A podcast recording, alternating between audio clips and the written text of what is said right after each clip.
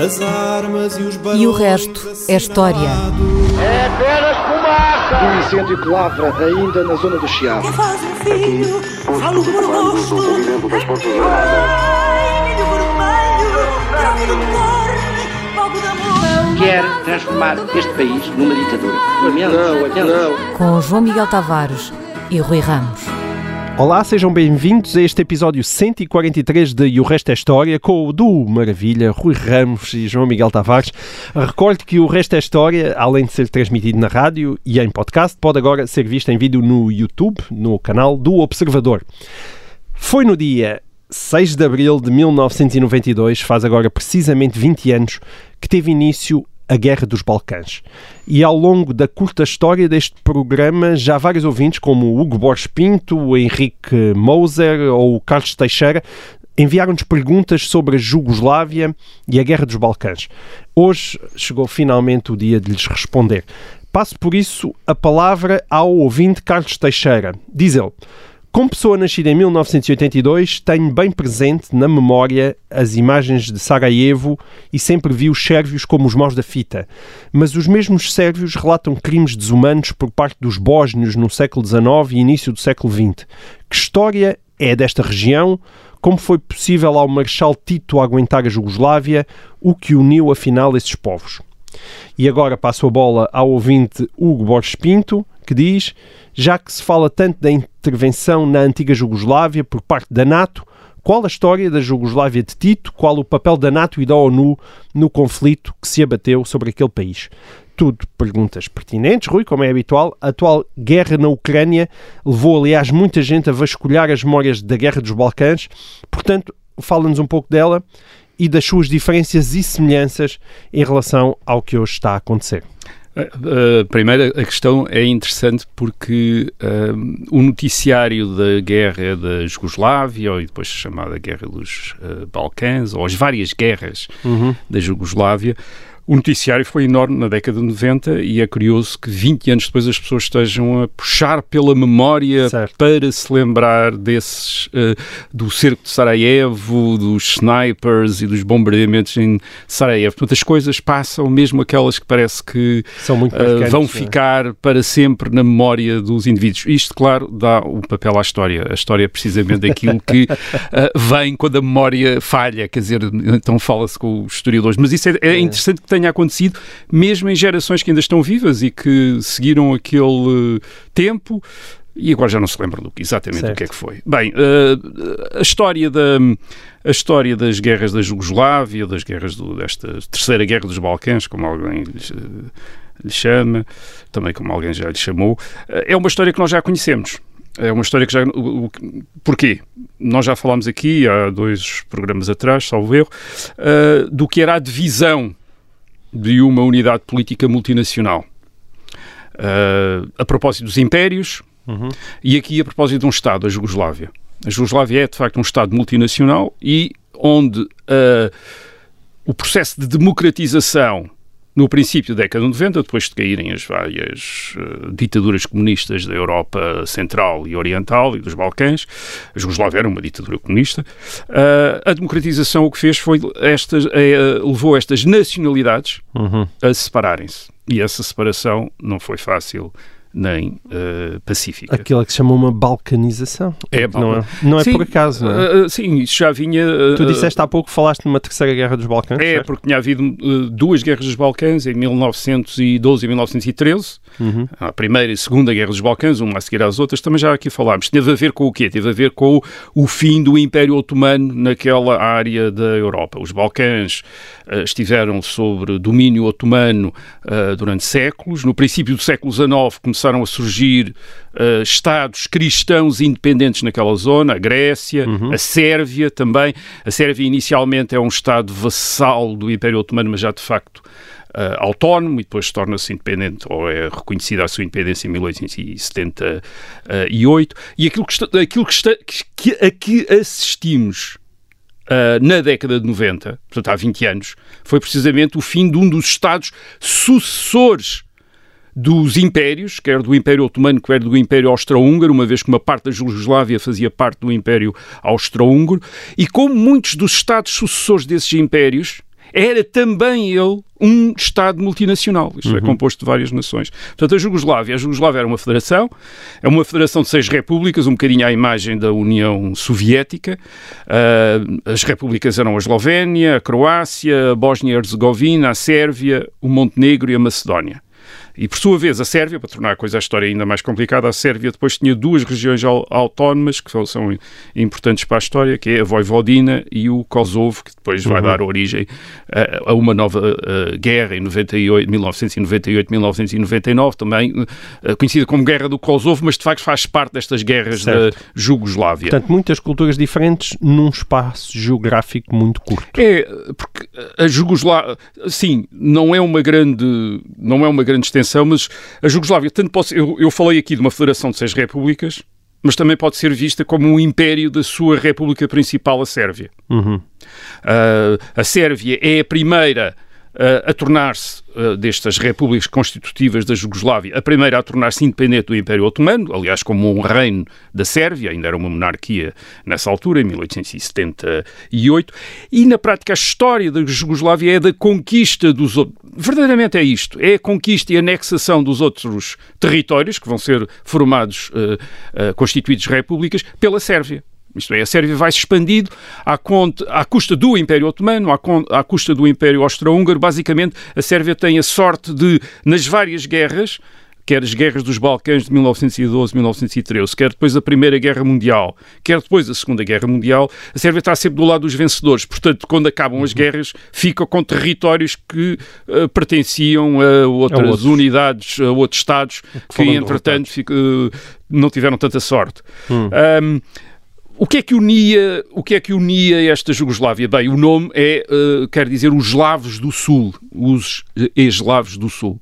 Portanto, isto basicamente era a ideia de que as populações eslavas daquela zona dos eh, Balcãs, daquela zona da Europa, ali do, ah, ter-se-iam unido neste, neste Estado que era a Jugoslávia por afinidades culturais e ah, linguísticas. Isto é, o, o que acontece é quando nós olhamos para a história destas pu- da, da Jugoslávia, das populações, das nacionalidades que constitu- constituíam a Jugoslávia, o que reparamos é que eles têm histórias muito diferentes, porque fizeram parte durante muito tempo de, unidade, de, de impérios eh, diferentes. Uns estiveram no Império Otomano, outros estiveram no Império Austro-Húngaro, uns foram independentes numa determinada al- altura, outros foram, outros tornaram-se, enfim, destacaram-se desses impérios bastante mais tarde.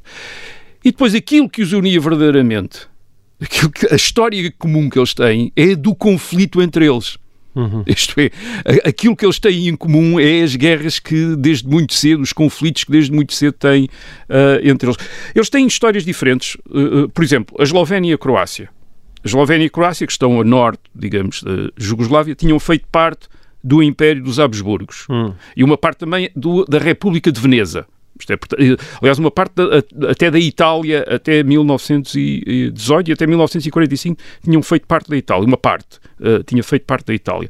São católicos, são cristãos católicos e olham sobretudo para o Ocidente, isto é, as suas referências são ocidentais. Aliás, até a Eslovénia, por exemplo, é o território mais industrializado, mais ocidentalizado da, eh, da Jugoslávia. Os sérvios. Os sérvios são cristãos ortodoxos, Uh, tornaram-se independentes mais cedo contra os otomanos, faziam parte, de, portanto, tinham estado integrados no Império Otomano, tornaram-se no século XIX, uh, no- desde os tempos em que a Grécia se tinha tornado independente, é mais ou menos na mesma altura que eles também se tornam bastante autónomos, depois uh, independentes em 1878, são cristãos ortodoxos e, portanto, o olhar deles vai para o outro lado, vai para a Rússia. Uh, a Rússia é o patrono dos cristãos ortodoxos e dos eslavos também, mas dos cristãos ortodoxos. E depois temos uh, uh, a Bósnia. Na Bósnia, metade da população é muçulmana. São europeus muçulmanos. Uh, a sua referência é o Império Otomano. Quando o Império Otomano acaba, de qualquer maneira, se continuam como o Islão, o Islão europeu, um Islão europeu, na Bósnia. Um, na Macedónia do Norte, que fez, que fez parte da Bulgária e depois foi integrada na uh, Jugoslávia, um quarto da população também é muçulmana, neste, neste caso é também albanesa, da Albânia. Portanto, Uh, temos o e depois Kosovo, ainda não temos é? o Kosovo na Sérvia, que é uma região autónoma da Sérvia. Aí a maioria da população é muçulmana albanesa. Hum. Uh, na Voivodina, que é uma outra região autónoma da Sérvia, portanto da República da Sérvia, um quarto da população é húngara. Porque tinha feito parte da Hungria e depois tinha sido anexado à Jugoslávia. Só para dar uma ideia desta Voivodina. A Voivodina, vou pegar no recenseamento de 1948, portanto logo a seguir à Segunda Guerra Mundial. Eles fazem um recenseamento em que distinguem os vários grupos eh, Sim. culturais e étnicos. Metade da população é sérvia.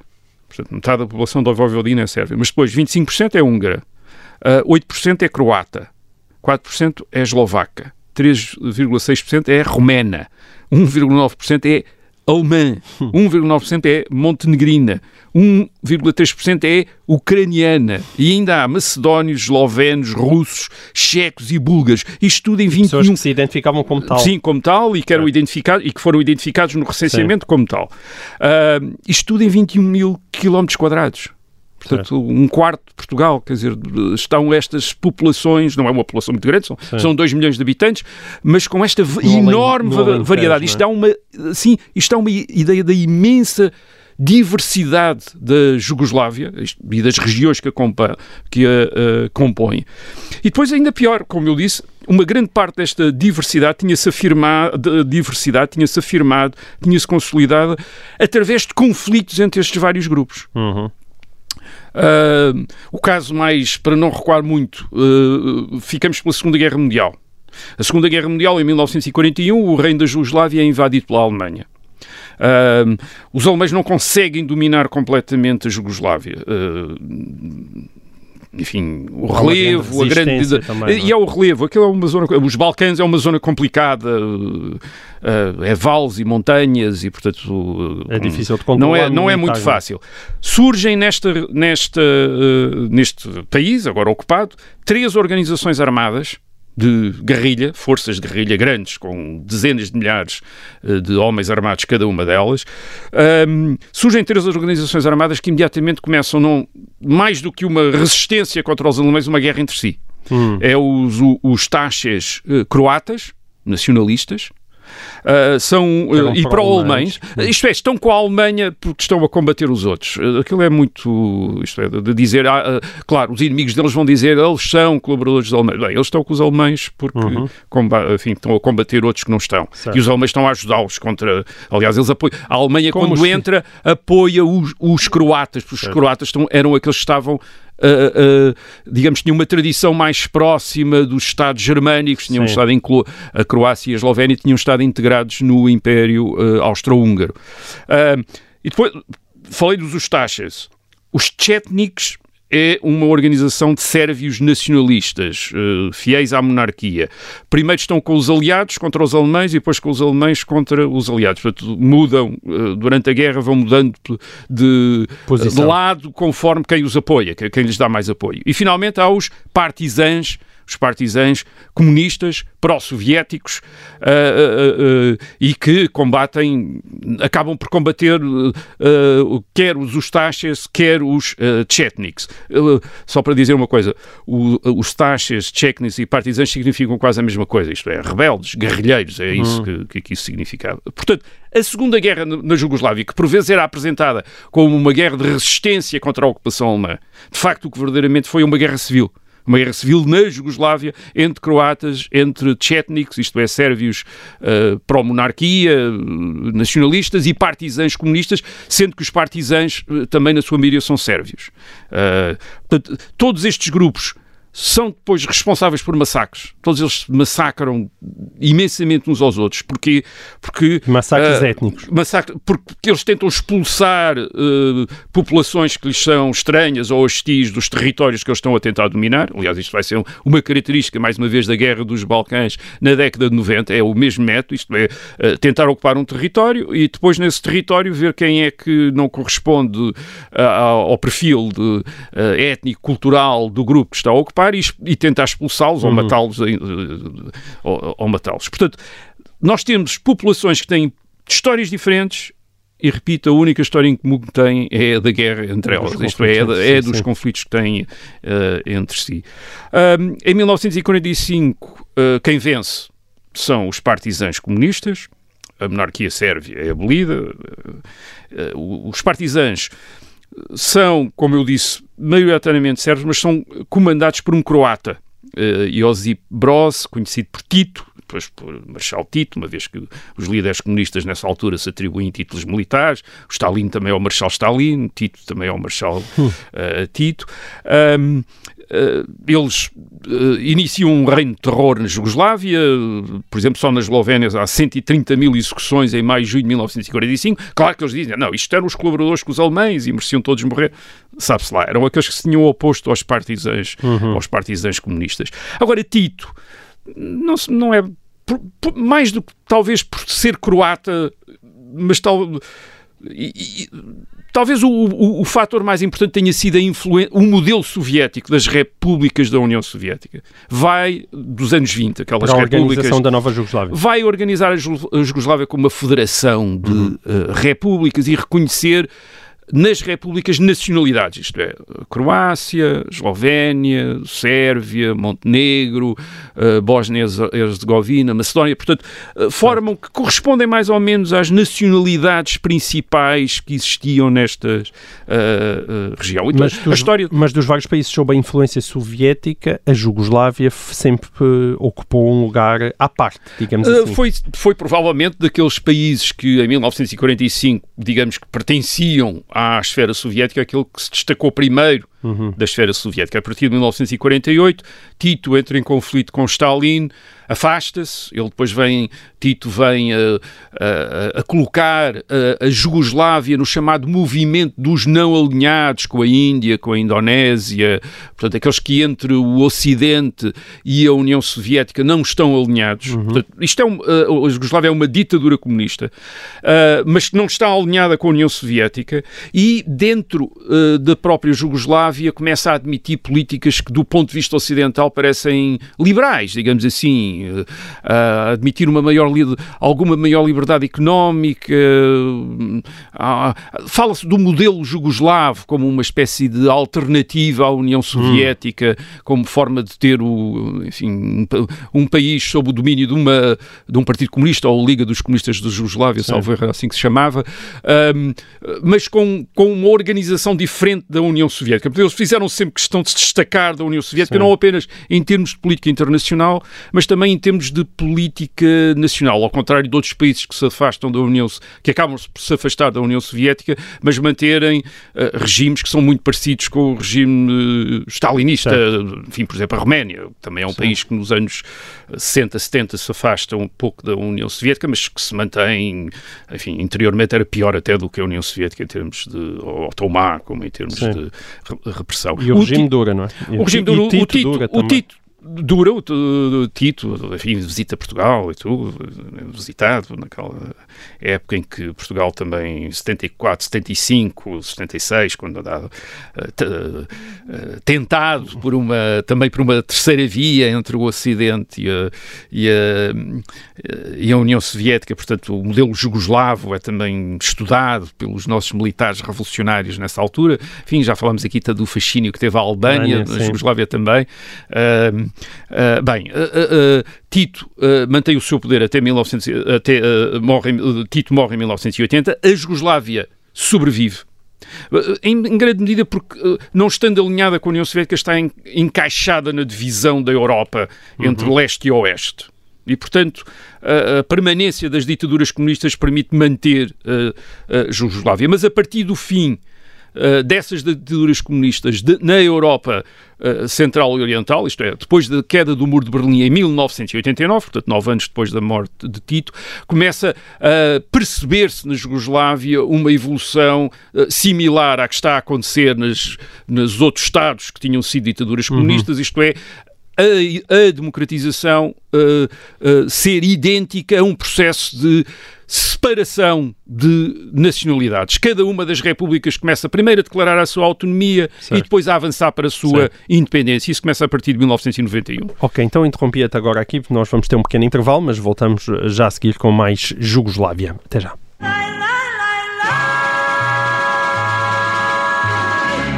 Olá, sejam bem-vindos então a esta, de novo, a esta segunda parte de E o Resto é História. Estávamos na Jugoslávia e na década de 90, tínhamos acabado É. de entrar. Fim da 1989. ditadura comunista e o que é que os observadores da Jugoslávia em 1991-92 eh, confirmam, algo que eles já tinham começado a perceber antes, é que as elites políticas comunistas, isto é, os vários grupos que dominavam politicamente a Jugoslávia, estavam a fazer uma, estavam já há uns anos atrás, há uns anos atrás, estavam a fazer uma evolução de elites comunistas para elites nacionalistas. Isto é, estavam a traduzir o comunismo por nacionalismo. Era a sua fo- foi a sua forma de manterem ou de adquirirem legitimidade perante aquelas populações que já não reconheciam o comunismo como uma base eh, a partir da qual se pode exercer o poder, e então há uma, esses líderes ou esses políticos que eram comunistas nas várias regiões de repente aparecem como políticos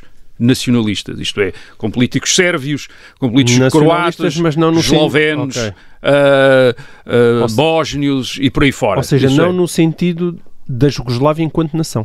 Não, eh, isto é, a Sérvia mantém a ficção da Jugoslávia. Durante Certo. algum tempo continua a chamar-se República Socialista da Jugoslávia, salvo erro, assim que, eh, que se chamava. Mas eh, nitidamente é a Sérvia. Eh, e os outros não aceitam essa ficção e começam a, a reivindicar eh, o- como identidade nacional a, a- a identidade que, de- que as repúblicas federativas tinham até então, e enfim, que já tinham uma, uma ressonância eh, nacional. Ora bem, o, que- o que acontece é que esta divisão não podia ser pacífica. E não podia ser pacífica por duas grandes ra- razões. Uma delas, já aqui disse, isto é, a Sérvia, durante muito tempo, tenta assegurar a unidade da Jugoslávia, isto é, tenta manter a unidade da Jugoslávia, e quando percebe que está a perder o controle da situação, eh, usa a força. E isso é, o primeiro caso disso é em junho de 1991, quando a Eslovénia eh, declara a independência e o Exército Federal Jugoslavo eh, entra na Eslovénia para tentar eh, acabar com essa, com essa independência. É uma, é uma guerra, é a chamada Guerra dos 10 Dias, é uma guerra muito breve.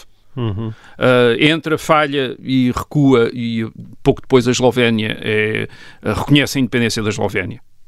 Uh, mas dá um sinal dessa resistência. Porquê é que essa resistência depois é maior e se torna mais complicada no caso de outras uh, repúblicas e, sobretudo, no caso da Croácia e no caso da Bósnia? É porque eu estive aqui a dizer que havia uma diversidade cultural na Jugoslávia e havia também diversidade dentro Da destas Sérvia. repúblicas. Isto é, dentro da Croácia, dentro da Bósnia, também há uma grande diversidade. E uma das coisas que há aí são grandes minorias sérvias. Há grandes minorias sérvias. E o que é que acontece quando as maiorias croata e bósnia avançam para a independência? Essas minorias sérvias, enfim, provavelmente instruídos, os seus líderes instruídos e em eh, sintonia com o governo sérvio, eh, eh, o que fazem é eh, declarar também eles a independência.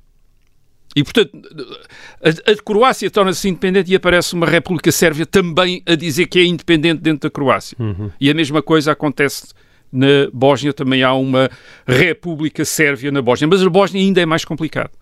Porque a Bósnia não há apenas uma grande, uma importante minoria sérvia. Há também uma importante minoria croácia. E os croatas que estão a resistir à Sérvia, no caso da Croácia, no caso da Bósnia, também estão interessados em eh, partilhar a Bósnia. E então na, na Bósnia e Herzegovina aparece, além da República da Bósnia, uma República Sérvia e uma República Croata. Isto é, de repente há três repúblicas a, declarar a independência dentro da mesma ah, região.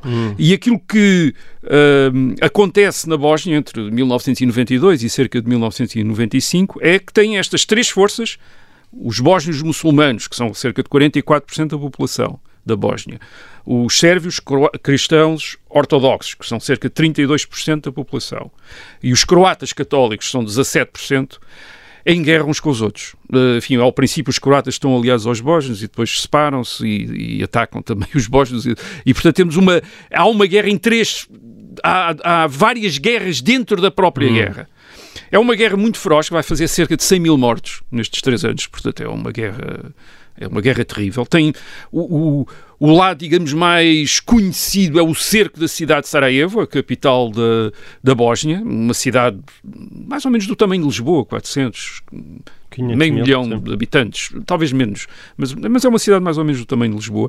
É cercada por milícias sérvias, entre, está, está cercado entre 1992 e 1995, 96. Os sérvios basicamente ocupam as colinas à volta da cidade e durante esses quatro anos a, a sua ocupação é bombardear a cidade e também, a partir de, alguns edifícios que também ocupam na, na cidade, aquele trabalho de atiradores, atiradores furtivos. Isto é, portanto, quem anda na cidade está sujeito não só aos bombardeamentos, mas ser, ser alvo de disparos de, de atiradores eh, certo. furtivos, portanto, aqueles snipers. Como... Há cerca de 5 mil civis que são mortos desta Sim. maneira durante estes anos, além dos milhares de soldados bósnios e dos milhares de soldados uh, sérvios que também morrem neste conflito verdadeiros crimes de guerra, em, algum ca claro, casos. Sim, uh, a tática da guerra a, guerra, a guerra é tipicamente criminosa, quer dizer, porque não há uma distinção entre populações civis e, e, e militares, quer dizer, isto é, está tudo misturado e, portanto, uh, há sempre a possibilidade de argumentar, não, nós estávamos a atacar um alvo, um alvo militar, de facto, é uma população civil. Porquê? Porque esta guerra, de facto, cada um dos lados, uh, como eu referi há pouco, o que eles estão a fazer é ocupar território e depois expulsar as populações que não se identificam uh, com eles desse território. Queimando-lhes as casas, atacando-os uhum. e às vezes matando-os também. Há grandes massacres, como o massacre de Srebrenica, eh, em que 8 mil homens e rapazes bósnios muçulmanos são executados pelas milícias sérvias. É um, massacre, um, eh, uma coisa terrível, quer dizer, de, de, de, que, deixou a Europa estupefacta. Já ninguém. Reparem, nós estamos na década de 90, tínhamos saído da Guerra Fria. Durante a Guerra Fria houve sempre aquele medo enorme de uma guerra nuclear na Europa, mas de facto não tinha não havido conflitos, nada. não tinha havido guerras na Europa. Uh, os conflitos que tinha havido tinham sido conflitos uh, localizados, uh, 1956, na Hungria, em Budapeste, a invasão soviética que é, é resistida na capital, uh, portanto tinha havido aí mas dentro de um, do perímetro urbano e por poucos dias. Portanto, basicamente a Europa tinha julgado que tinha deixado as guerras para trás em 1945. E na década de 90 aqui está a descobrir não apenas a guerra, mas o lado pior da guerra, isto é, o massacre, a limpeza étnica, as perseguições de populações, tudo aquilo que era identificado com a Segunda Guerra Mundial, e que se julgava que a Europa tinha ultrapassado, tinha deixado para trás, fazia parte de uma fase uhum. primitiva, bárbara da Europa, mas que, enfim, na década de 90 éramos todos civilizados e não, e não seríamos capazes de fazer isso. Não, éramos capazes, enquanto europeus, éramos perfeitamente capazes de fazer isso. Portanto, há uma grande sensação internacional e depois uma coisa pior. Há também um. Na década de 90, por exemplo, em termos da União Europeia, uma espécie de. Eh, que é um momento de aprofundamento da União Europeia. Reparem, com o Tratado da União Europeia e depois com uh, o processo que vai dar origem à, à, moeda única, é tudo da década de 90. Tratado de Maastricht, uhum. 92, a ideia de uma integração maior da Europa. Ora, o que a guerra da Jugoslávia, as guerras, aliás, da Jugoslávia fazem é mostrar fissuras, divisões na União Europeia. Porquê? Porque as várias potências europeias, todas se horrorizam com a guerra, todas querem a paz, mas umas mas começam a há ali uns, uma, uma parcialidade em relação a, a uns lados em relação a, em relação a outros. Porquê? E, e, que, e que tem a ver com antigas solidariedades históricas também. Hum. Por exemplo, a Alemanha nitidamente tem ali um fraquinho pelos croatas e pelos eslovenos, que faziam parte do Império Austro-Húngaro que tinham estado até com a Alemanha, enfim, é verdade, a Alemanha nazi, mas tinham estado com a Alemanha na Segunda Guerra Mundial. A França nitidamente tem, um, enfim, tem alguma parcialidade, embora depois se condene, porque os sérvios são os responsáveis, de facto, pela maior parte das atrocidades cometidas, mas apesar de tudo, em França há uma certa parcialidade pela Sérvia.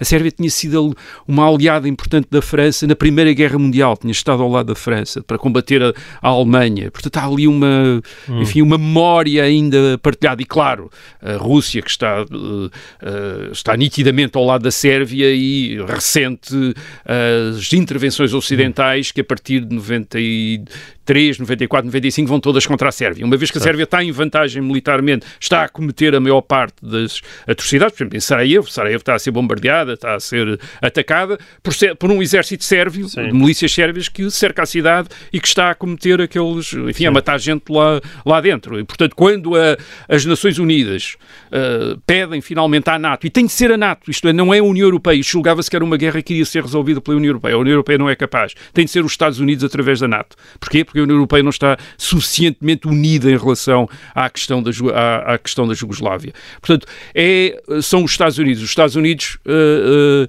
intervêm militarmente e quando têm de, de hum, usar a força, usam-na Uh, mais frequentemente, ou, ou, quase sempre, contra os sérvios. É, uh, contra a artilharia sérvia, contra hum. uh, que está à volta de Sarajevo, para obri obrigar os sérvios a afastarem-se de Sarajevo. Isto não quer dizer que não haja atrocidades também cometidas pelos outros lados contra populações sérvias. As atrocidades são cometidas, toda a gente comete atrocidades contra toda a gente. O, o que acontece é que os sérvios, como estiveram em vantagem durante mais ter mais tempo, tem o apoio da Sérvia, tem o apoio do antigo exército jugoslávio, que na prática, na eh, na prática ficou do lado da Sérvia, tornou-se um exército sérvio. Portanto, os sérvios, nas uhum. várias frentes de guerra, na Croácia, na Bósnia, têm muito mais material de guerra, certo. têm muito mais apoio do que qualquer outro, uh, uh, outro lado. Sendo eslavos, os russos têm para com eles uma. E, e cristãos ortodoxos também. E cristãos ortodoxos, portanto, têm...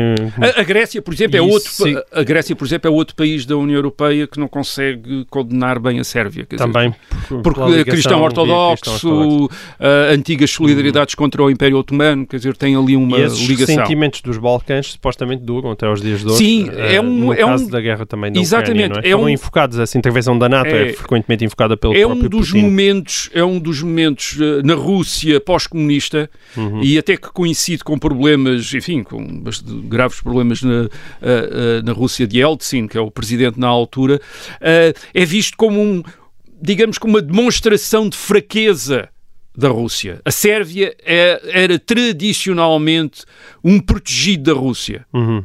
Aliás, a Rússia tinha entrado na Primeira Guerra Mundial para proteger a Sérvia quando é atacada pelo Império Austro-Húngaro em 1914. E ver a Sérvia a ser atacada pelo, uh, pela NATO e não fazer nada é, é, um, é, é humilhante. Unidos, é?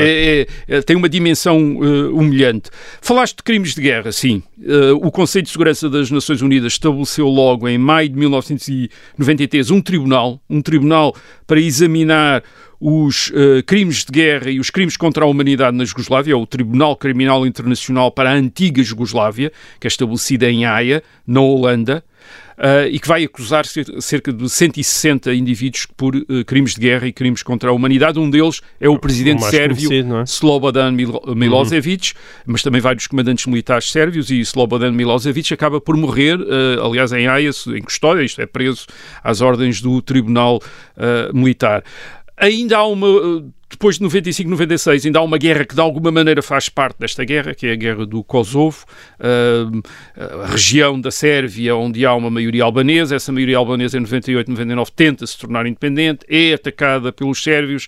A NATO uh, desenvolve então uma campanha aérea contra a Sérvia para, enfim, impedir aquilo que pareciam, uh, aquilo que eram as atrocidades que o exército sérvio estava a cometer na Albânia, embora também haja forças albanesas a cometer atrocidades contra a população uh, sérvia. E isso é mais um outro fator, a, a, a digamos, a, agravar a Rússia contra o Ocidente nessa época. Muito Portanto, bem. sim, é uma guerra que tem a ver com com a atualidade, não apenas porque se passou há pouco tempo, mas uh, é causa de muitas, enfim, de uma. De, creio que terá contribuído, no caso da Rússia, para uma certa visão do mundo que existe agora, disto é de uma Rússia cercada, atacada. Certo. Veio muito destas guerras na Jugoslávia. Muito bem. Na uh, antiga Jugoslávia. Nós temos mais uma pergunta de um ouvinte sobre a guerra, mas de uma guerra que ocorreu há 260 anos, é um bocadinho mais velha.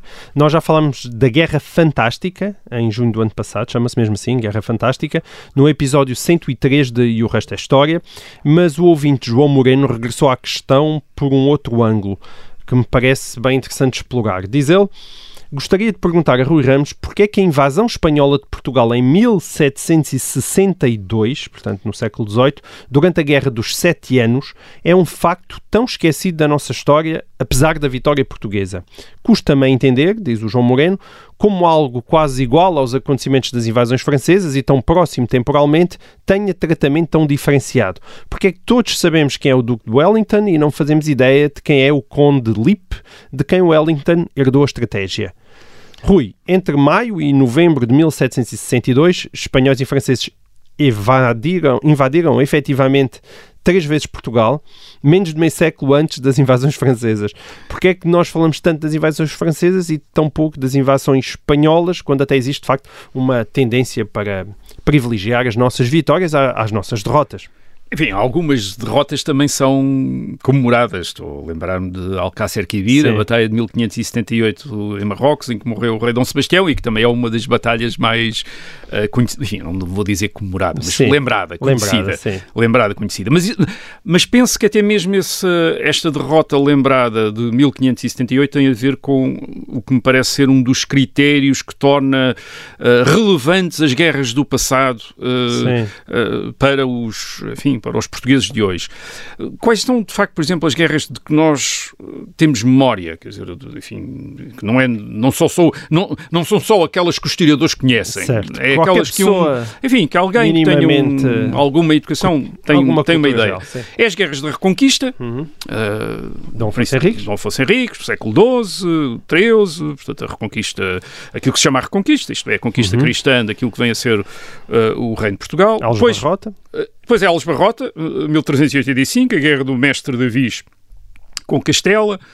São depois as guerras da restauração, Uhum. Uh, de, que segue em 1640, a restauração uhum. do Portugal, entre certo. 1640 e 1668. Podemos ir pelos monumentos, não é? Uh, já, exato, eu já ia, já ia uh, sim, podemos ir pelos monumentos. Temos o monumento a Dom João I na Praça da Figueira, enfim, temos o monumento ao Adolfo Henriques no Castelo de, de, São Jorge, que copia o de Guimarães. Depois temos o monumento a Dom João I na Praça da Figueira, o rei, armado a cavalo.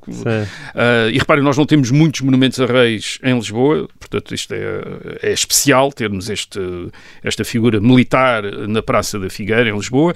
Depois temos um monumento aos restauradores de 1640, na Praça dos Restauradores, no fim da Avenida da Liberdade. Uh, depois temos um monumento na rotunda de Entre Campos aos resistentes contra as invasões francesas, de 1807 a uh, 1808 e anos uh, seguintes. E depois temos outras guerras que também nos lembramos. Temos uh, as guerras liberais de 1832-34 e aí temos monumentos a vários dirigentes militares liberais dessa campanha, o Dom Pedro, uh, uh, Dom Pedro IV de 1826, mas tem uhum. 1832 é o Duque de Bragança, é o comandante certo. do exército liberal, está no Recio, lá no alto do, daquele pilar muito, muito grande, muito elevado.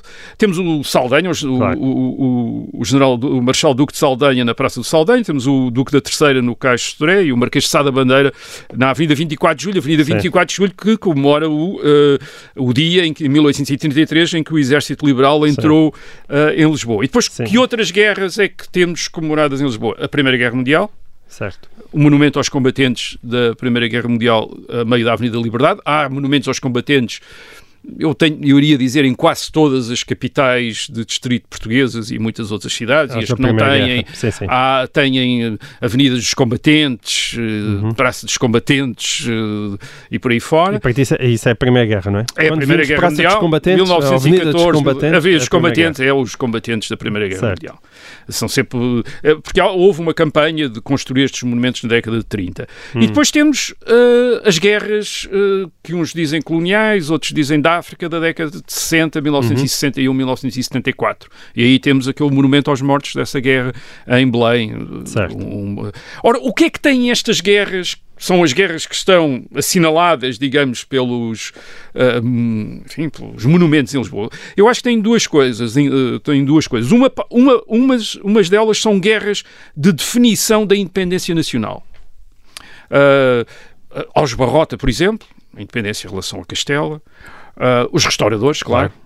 As invasões francesas também, a independência nacional, são guerras de independência, são guerras de independência, são guerras em que se julga ter estado em causa a existência da nação como Estado independente. Certo. Portanto, são, esteve isso em causa, foi defendido e uh, a independência nacional foi afirmada. As outras são guerras associadas às origens dos regimes políticos. Guerra, as guerras de 1832-34, associada à monarquia constitucional, ao Estado liberal do século XIX. Um, a Primeira Guerra Mundial é, é uma guerra importante para a Primeira uh, República, é uma guerra em que a República entrou e, e que definiu muito a República, a política uhum. republicana, portanto, está muito associado à República. E depois as guerras da África, num certo sentido, explicam o 25 de Abril, portanto, nas origens, uh, a queda do Estado Novo e, a, e, e o começo da democracia, em 1974. Portanto, são estas as guerras que nos importam. Agora, de facto, além destas, há muitas outras, como o nosso ouvinte uh, chamou a, uh, a, atenção. Mas eu vou interromper-te porque o nosso tempo acabou. Nós vamos acabar esta pergunta, mas no podcast. Para quem nos está a ouvir na rádio, até para a semana.